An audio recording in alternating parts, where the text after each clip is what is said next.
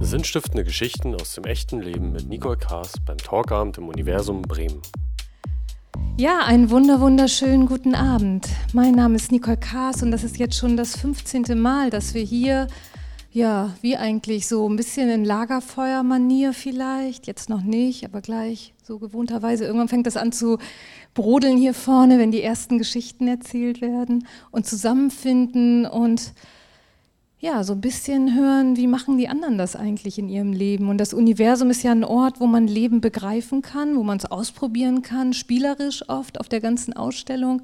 Und hier ist so ein Ort, wo man vielleicht Leben irgendwie, was man gar nicht anfassen kann, aber vielleicht, vielleicht für sich ein wenig verstehen kann oder überlegen, wie würde ich das eigentlich machen, wenn ich in der Situation wäre? Oder hey, warum mache ich das eigentlich nicht? Ich könnte doch in der Situation sein. All das, ja. Und unser heutiger Titel ist äh, Männer, die fürs Leben alles geben. Und ja, ich glaube, so ist das. Und ich mache jetzt gar nicht mehr lange Worte und möchte ganz, ganz herzlich einen Mann begrüßen, der, ja, ich kann schon mal verraten, ja, von Herzen Musiker ist und der auch weiß, wie es ist, auf der Straße zu leben, der aber auch weiß, äh, wie es ist, nicht auf der Straße zu leben. Und Jochen, ich freue mich auf dich. Komm zu mir bitte.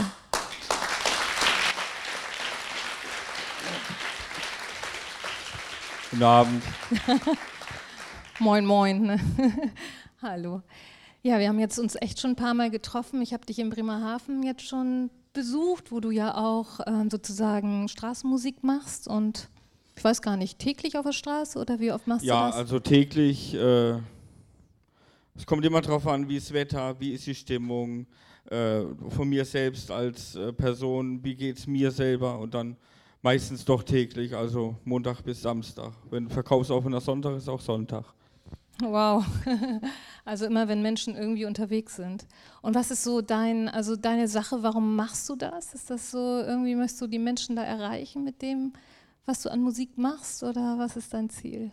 Ja, also erreichen möchte ich die Menschen auf jeden Fall, in dem Sinne, weil man äh, als Straßenmusiker hat man immer dieses Problem, äh, du, komm, du sitzt ja dann auf der Straße und machst Musik und die Leute wissen ja nicht, dass sie, wenn sie jetzt shoppen gehen wollen, dass da jetzt ein Straßenmusiker ist oder so. Und deswegen sagte ich immer, äh, auch egal wer jetzt irgendwas sagt oder so, ich sage immer, ähm, die Straßenmusik, die Leute, ist das schwierigste Publikum. Wenn ich jetzt zum Beispiel jetzt hier Musik mache, die Leute kommen, die wissen, es kommt Applaus. Wenn ich aber in können auch Stadt, nicht weg, ne? Ja, die können wie gesagt, und bei meine Resonanz auf der Straße Musik ist einfach nur bisher positiv gewesen. Gut, ab und zu so 2% von den Leuten sagen auch manchmal, ja, hör mal mit dem Geschrei auf und so, aber sonst eigentlich alles gut. Ja, ich, ich habe dich ja begleitet auch. Wir sind dann ja auch zusammen sozusagen gestartet oder du bist dann gestartet mit deiner Musik. Ich war dabei so und ich habe auch gedacht, wow, das ist echt mutig, sich so quasi so, ja, so Menschen zu stellen, die im Zweifel auch vielleicht einfach vorbeirennen. Wie, wie, wie, hast du das immer so, diesen Mut da auch einfach immer loszuspielen? Ich glaube, ich hätte das Selbstbewusstsein. Also der Mut kommt aus dem Grund, wie gesagt, weil ich ja, ähm, ich gehe dahin, um den Leuten zu zeigen, was ich kann und was ich möchte. Und äh, ich sage mir immer so, wenn es den Leuten gefällt, können sie stehen bleiben und zuhören. Und wenn es denen nicht gefällt, die können Leute weiterlaufen. Das ist dann auch in dem Sinne mir egal, weil die, viele Leute haben ja auch, auch manchmal auch keine Zeit, das verstehe ich ja auch, wenn sie jetzt einen Termin haben oder so, habe ich damit keine Probleme und deswegen, also ich habe trotzdem die Motivation, durch die positiven Resonanzen, die ich bisher bekommen habe, immer weiterzumachen. Du schreibst deine Musik auch selbst, oder? Ja. Und seit wann machst du das? Ja, also ich habe mit äh, zehn angefangen, Gitarre zu spielen und mit elf meinen ersten Song geschrieben. Wow. Und wie hieß der Song? Weißt du es noch? Das weiß ich nicht mehr. Nee. nee. Der ist Geschichte. Und ähm, wann hast du mit der Straßenmusik direkt angefangen? Das ist jetzt genau acht Jahre her. Also vor acht Jahren habe ich angefangen. Ich habe einfach gemacht, ich teste es mal aus, mal probieren, wie es läuft, wie kommt es rüber und so. Also deswegen habe ich einfach gedacht, ich mache es einfach und mal gucken. Und dann hat sich das immer wieder so weiter und so. Anfang des Jahres passierte ja so ein kleines Mini-Märchen. Ne? da hatte ich ja jemand auf der Straße, ein Passant, äh, gefilmt. Richtig, der Sascha. Der Sascha, inzwischen kennst du ihn gut, ne? Ja, wir trinken Kaffee zusammen und so und, und äh, hat beim Umzug mir geholfen. wo jetzt eben, wo jetzt die letzten, letzten Monate viel Stress war, wäre er alleine da. Ne, mit mir zusammen und so. Also deswegen, also das war schon was Tolles. Den einfach, der hat einfach ein Video gemacht. Das Video ging gerade mal eine Minute und 32 Sekunden. Und er hat es online gestellt? Richtig, bei Facebook. Nächsten, genau, und am nächsten Morgen? Ja, am nächsten Morgen bin ich aufgewacht. Und dann, wie gesagt, beziehungsweise nachts hat mich meine Cousine angerufen und hat dann gesagt, Jochen, guck mal auf Facebook, da ist ein Video. Ich so, wie Video? Ja, ich guck mal, nachts um 12 Uhr war das ungefähr. Ja, und dann war da dann das Video von, von Sascha, das habe ich ja gar nicht vorher gewusst, dass der überhaupt eins aufgenommen hatte. Wahnsinn. Und ich glaube, morgens waren schon 20.000 Klicks. Ja, 20.000 Aufrufe. Mega. Und was hast du da gedacht in dem Moment? Gar nichts, Wahnsinn. genau, aber es ging weiter, ne? Ich glaube, da klingelten auch bald die Telefone sozusagen. Ja, richtig. Und dann hat, äh, wie gesagt, als erstes äh, Radio Bremen, also diese Radiosender angerufen, wollten ein Interview mit mir dann haben und dann haben sie, äh, glaube ich, zwei Monate später kam dann Buten und Bin und wollte dann so ein TV-Aufzeichnung. Erst wollten sie, also die, die Geschichte auch angehört von mir. Und dann hat sie gesagt, eigentlich wäre diese Geschichte ein, für, ein ganze, äh, für eine ganze Reportage Platz. Ne? Und dann, aber haben gesagt, nee, die machen lieber doch drei Straßenmusiker. Ja, ich meine, das war ja bei uns beiden auch so. Ich habe dich ja ähm, eigentlich angerufen und bin nach Bremerhaven gekommen, weil ich dich als Musiker engagieren wollte für hier diesen Abend. Und als wir dann miteinander gesprochen haben, habe ich gesagt, nee, eigentlich musst du jetzt in den Sessel. Ja, das stimmt. Aber wie gesagt, es macht ja nichts. Ob ich jetzt da gesessen wäre und hätte Musik gemacht, ja, ich meine, hier, hier ist bequemer, das kann ja. ich dir sagen. Ja, und ich meine, der, der Grund ist ja, also das, was jetzt passiert ist, glaube ich, ist so, da hast du ja auch lange drauf zugearbeitet. Ja, also wie gesagt, acht Jahre Straßenmusik und es kam nie was rum. Ja, gut, ich hatte auch, wie gesagt, die Jahre, wo ich dann auch nur Straßenmusik gemacht, um mich über Wasser zu halten, beziehungsweise um meinen Pegel zu halten. Mhm. Genau. Und danach hat es dann jetzt Zeit Bremerhaven, Neustart, mhm. hat es angefangen dann richtig. Du bist ja ursprünglich äh, aus Süddeutschland. Ne? Richtig, aus äh, Bruchsal, Karlsruhe da unten. Und wie bist du da aufgewachsen? Ja, ich bin, wie gesagt, in so einem Dorf aufgewachsen mit ungefähr 1200 Einwohnern. Ganz normal, also richtig schön, harmonisch. Äh, ähm, ich konnt, wir waren von morgens bis abends draußen, Fernsehen kannten wir gar nicht. Äh, Smartphone gab es damals noch nicht, da gab es die Kassetten noch. ja? Okay, no. Mhm. Genau, und dann wolltest du, glaube ich, wusstest du relativ früh schon, was du werden willst. Ja, also ich wusste mit elf, habe ich gesagt, so, ich werde Koch. Wie kamst du drauf? Ja, weil mir Kochen einfach schon immer Spaß gemacht hat, Mama zugeguckt und auch allgemein selbst ins, äh, inspirieren lassen. Ich habe sa acht Sachen zusammen gemacht, die eigentlich gar nicht zusammen gehören, aber schmeckt haben sie trotzdem. Und dir war ziemlich klar, du willst Koch werden und dann mhm. bist du, glaube ich, auch los, sozusagen, als es soweit war und hast dich beworben. Richtig, und habe gleich sofort die erste Ausbildungsstellung habe ich gleich bekommen. Wie hast du es geschafft? Ja, ich habe ein, die, im Vorstellungsgespräch haben sie mich auch gefragt, ja, warum wollen Sie unbedingt Koch werden? Nicht so, weil ich es will. Das war meine Antwort, wirklich. Und dann haben sie mich gefragt, ja, ja, warum wollen Sie das? Ich so, weil ich, weil ich den Leuten, wie bei der Musik, habe ich dann so erklärt, wie bei der Musik, äh, dann äh, tut man auch zeigen, was man kann. Und beim Kochen kann man das auch machen, in dem Sinne, dass man äh, Sachen manchmal dann äh, zubereitet, die es so noch nie gegeben hat. Und dann kann man die Leute auch damit begeistern, mit den Geschmäckern. Wow, und da war klar, da hast du, glaube ich, noch Probe gearbeitet, ne? Und ich hatte dann, ja, zwei Wochen Probearbeiten und dann hat es schon längst los. Wow. Und die Lehre lief gut. Ich glaube, die hat dich sogar in, in die Karibik gebracht, oder? Richtig. Das war genau, dann, ich hatte zwei Jahre, war ich dann in, in, in dem Hotel, wo ich da Koch gelernt habe. Und dann habe ich ein Auslandspraktikum bekommen. Das in der Karibik. Halbes Jahr. Ja, sehr, sehr gut. Wie war die Zeit? Ich brauche ja nicht mehr sagen, weil nee, das eigentlich nicht. und blaues Meer. Ne? Eine gute ja, die Zeit. Arbeitszeiten waren ja auch genial. Die Arbeitszeiten morgens 6 Uhr bis äh, 14 Uhr und da war Ende. Und dann, da musste man nicht irgendwie eine Spätschicht oder Nachtschicht machen. Also jetzt ich als Praktikant. Ne? Also richtig Traum, Traumland eigentlich. Definitiv. Und danach äh, sozusagen ging es aber so ein bisschen beruflich bergab, weil du auch eine Berufserkrankung entwickelt Richtig, hast. und dann hatte ich äh, dann Neurodermitis bekommen. Das hatte ich zwar von Kind auf, aber immer leicht. Und dann, wie gesagt, als Koch hat man ja auch viel Stress und Stress löst auch Neurodermitis aus. Und dann hatte ich es richtig, also wenn es jetzt an den Füßen gewesen wäre oder an den Armen, wäre es nicht schlimm gewesen, aber es war an de, direkt an den Händen. Ich konnte dann keine Latexhandschuhe anziehen, weil ich dann, äh, weil es geschwitzt hätte, dann hätte es gebrannt. Wenn ich vorher dann Baumwollhandschuhe angezogen hätte, äh, das ging dann nicht, weil da hast du kein Gefühl mehr für die Sachen, die du dann schneidest oder machst. Und dann schneidest du in den Finger und dann ist, kannst du gleich ins Krankenhaus. Das heißt, ähm, nach und nach wurde dir klar, dass äh, du deine Lehre nicht fertig machen kannst? Ja, das war so. Nach der Zwischenprüfung habe ich dann, äh, habe ich dann meinem Chef, aber hatten wir dann ein, ähm, Gespräch gehabt und dann hat er mir gesagt, habe ich dann gesagt, ja hier, ich habe Neurodermitis, das hat er vorher auch gesehen. Und er gesagt, ja, das ist halt nicht gerade so gut für eine Küche. Ich habe zwar ein Gesundheitszeugnis gehabt, aber das ist ja, vor, bevor ich die Lehre angefangen hatte.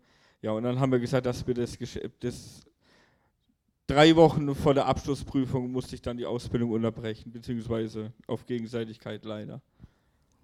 Was ging dann in dir vor? Ja, da war für mich äh, Feierabend. Also im Kopf Feierabend, weil das war für mich, wie gesagt, wie so ein, wie wenn jemand mir die Boden unter den Füßen weggerissen hätte. Das kann ich total verstehen. Und wie ging es dann für dich erstmal weiter? Ja, und wie gesagt, da ich ja dann, äh, ich habe ja trotzdem noch Musik gemacht, aber dann nicht auf der Straße, sondern da war ich noch zu Hause mit mir selbst so. Und äh, ich war dann in dem Sinne so ein tiefen Loch gefallen, aber jetzt nicht, noch nicht so extrem. Einfach dann habe ich erstmal vier Jahre gar nichts gemacht. Du hast mir aber auch erzählt, dass du zudem auch noch eine Erkrankung hast, ADHS, die da Ja. vielleicht auch noch mit reinspielt. Ja, ne? ADHS, das habe also das ADHS habe ich ja heute noch im Erwachsenenalter, aber äh, das habe ich mittlerweile im Griff.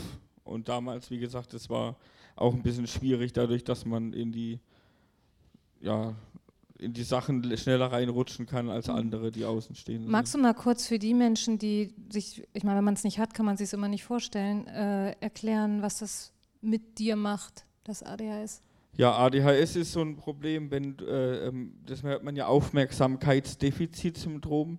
Man will immer Aufmerksamkeit erregen und man braucht die und dann zum Beispiel meistens hat, hat Mamas abbekommen, ne, weil ich wollte halt immer die Aufmerksamkeit von Mama haben und dann dies machen und dann habe ich Blödsinn gemacht, weil ich dann es nicht bekommen habe.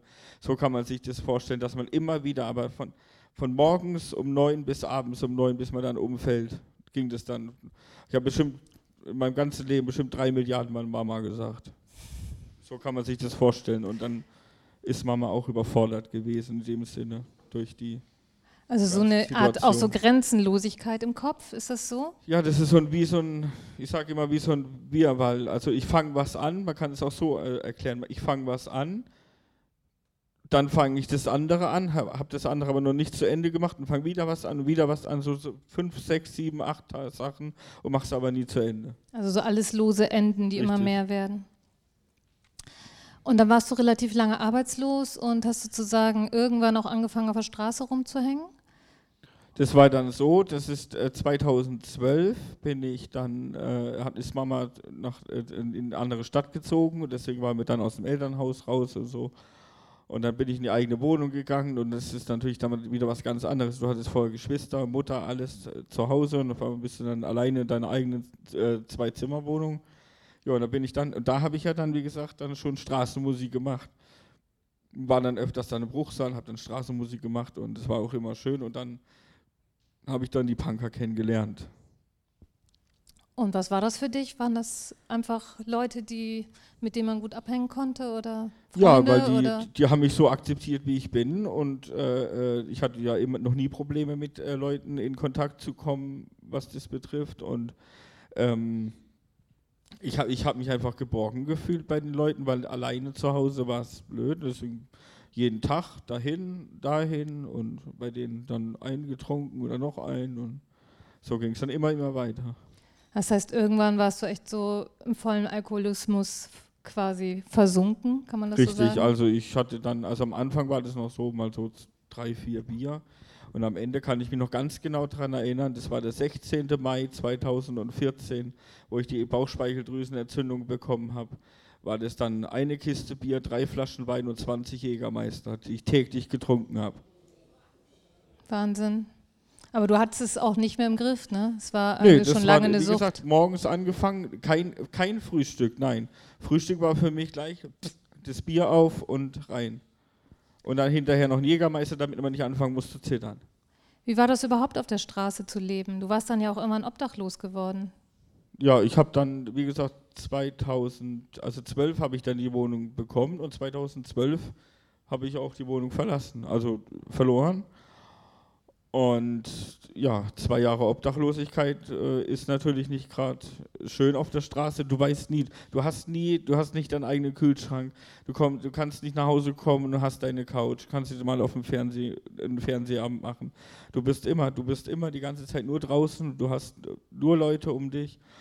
Und wenn du dann keine Leute um dich hast und du mal alleine sein willst, geht das nicht, weil entweder du wirst geschlagen oder du wirst ausgeraubt oder sonst irgendwas. Das ist immer irgendwie so ein das heißt, so richtige Freundschaften gibt es ja auch nicht mehr? Also die Punker, die, wo ich zusammen war, die haben immer zusammengehalten. Natürlich gab es unter denen untereinander auch immer, wenn es einen zu viel hatten, auch mal eine Schlägerei oder sowas, aber danach ging es gleich sofort, ja, alles gut. Aber und jetzt äh, so im, im Großen und Ganzen ist es immer so, ähm, dass, dass man trotzdem sich alleine fühlt, egal ob man in der, in der Gemeinschaft ist oder nicht, weil jeder ist trotzdem für sich. Mhm. Jeder muss für sein Überleben da auch sorgen. Richtig. Ne? Und hattest du dann schon das Gefühl, dass dir das Ganze eigentlich entglitten ist?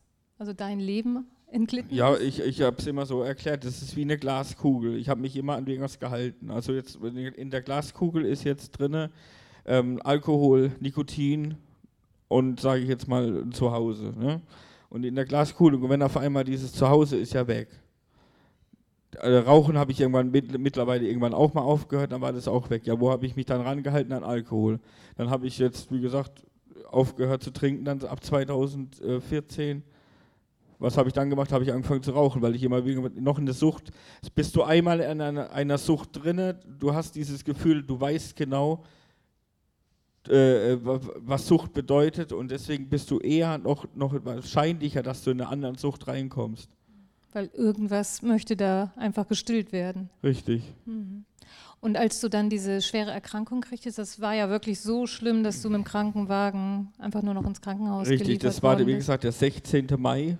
Das war da, wo ich dann äh, äh, ins Krankenhaus eingeliefert worden bin, weil ich so schreckliche Oberbauchschmerzen hatte, die bis in den Rücken reingezogen haben, so gürtelförmig. Förmig und habe dann, man kann sich das vorstellen, also das, äh, was man bekommt, Morphium, kennt bestimmt jeder.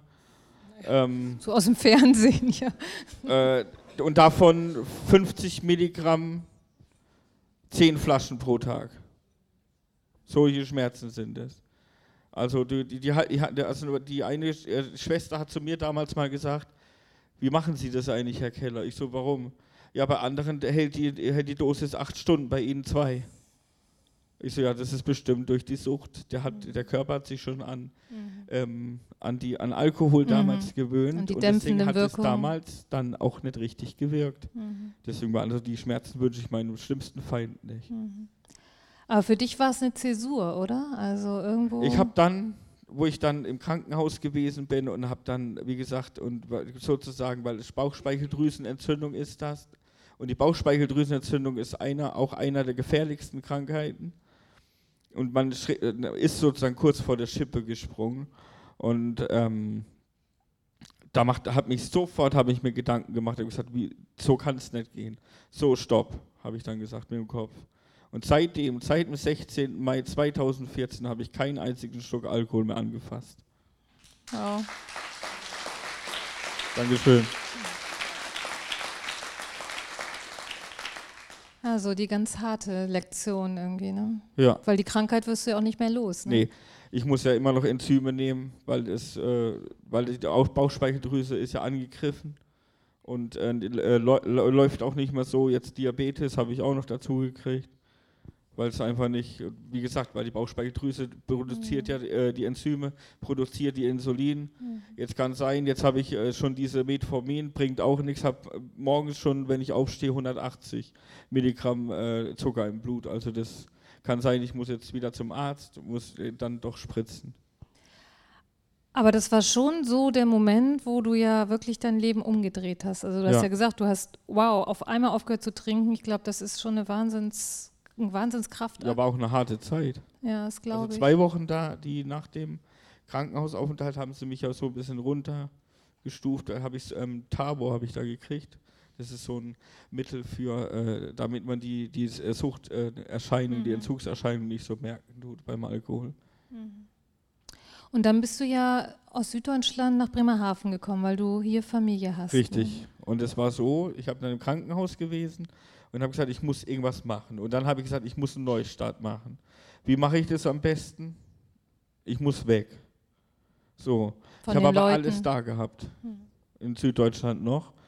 Und da habe ich einfach gedacht, nach dem Krankenhausaufenthalt, ich hatte immer noch Schmerzen, weil das Krankenhaus war nicht gut. Und äh, äh, die hat mir dann Paracetamol 250 mit, Milligramm mitgegeben und habe gedacht, juhu. Nee, auf jeden Okay, Fall. das weiß sogar ich. Das ist Ne, auf jeden Fall war das dann so und da habe ich mir sofort gedacht, aus dem Krankenhaus raus, habe meine Gitarre genommen, habe nur einen Rucksack mitgenommen mit einer Boxershort, mit einem T-Shirt und eine, ähm, einer Hose und bin damit nach Süddeutschland mit Nachtzug gefahren. Äh, nach, nach Bremerhaven. Und da hast, hast du Familie und die haben dich erstmal aufgenommen. Ja, da oder? war ich bei meiner Tante dann, da war ich dann für drei Monate und innerhalb von einem Monat habe ich schon den Mietvertrag unterschrieben für die erste Wohnung. Also ist so ein bisschen deine alte Power zurückgekommen? Ja, ich, ich habe das einfach erst dadurch geschafft, weil ich ähm, mir gedacht habe, was soll ich jetzt machen? Mache ich jetzt so weiter?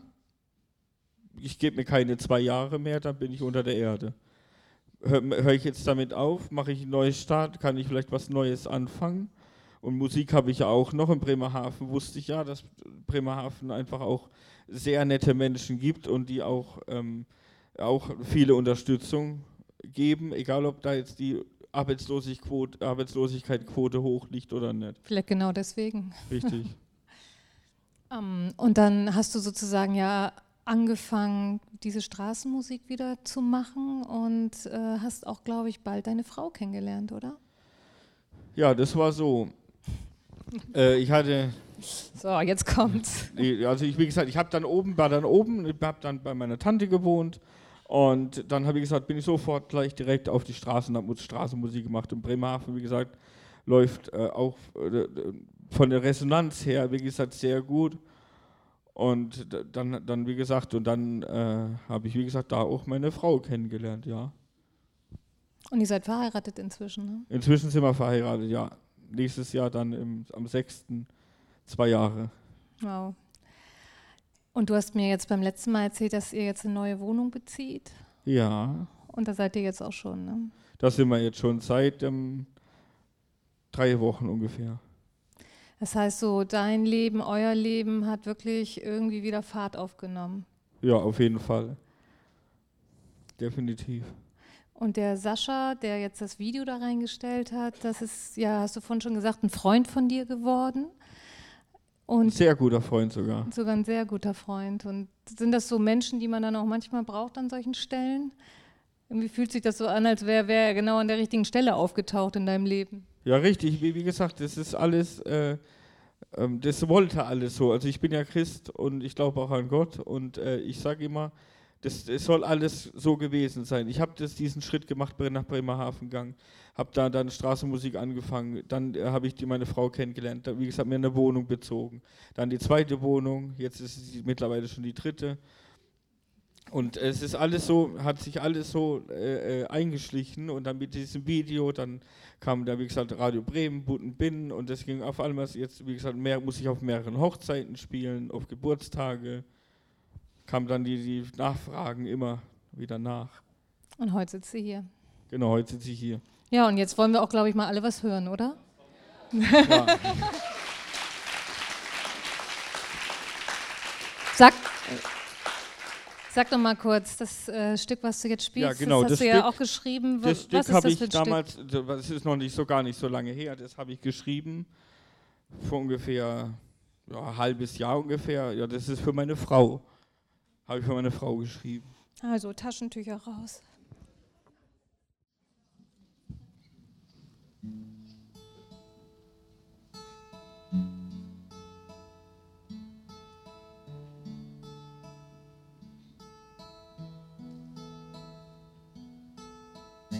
Ich kann dir glauben, vertrauen, weil du die Liebe meines Lebens da, wenn ich brauche. Ich hoffe, dass du mich nie vergisst. Wir haben uns lieben gelernt. Am ersten Tag warst du die Nummer eins. Der Alltag ist noch nicht eingekehrt, bleibst immer am meisten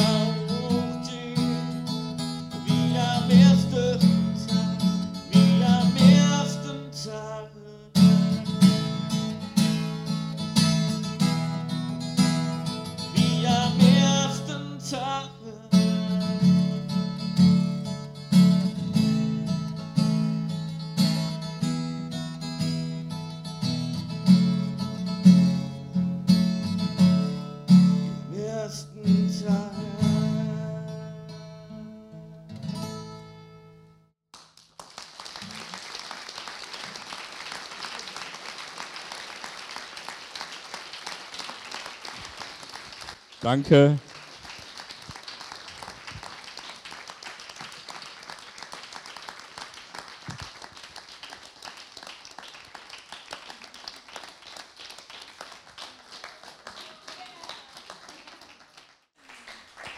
Oh, ganz lieben Dank. Es ist mir eine Ehre, dass du hier warst. Vielen, vielen Dank. Kein Problem. Vielen, vielen Dank.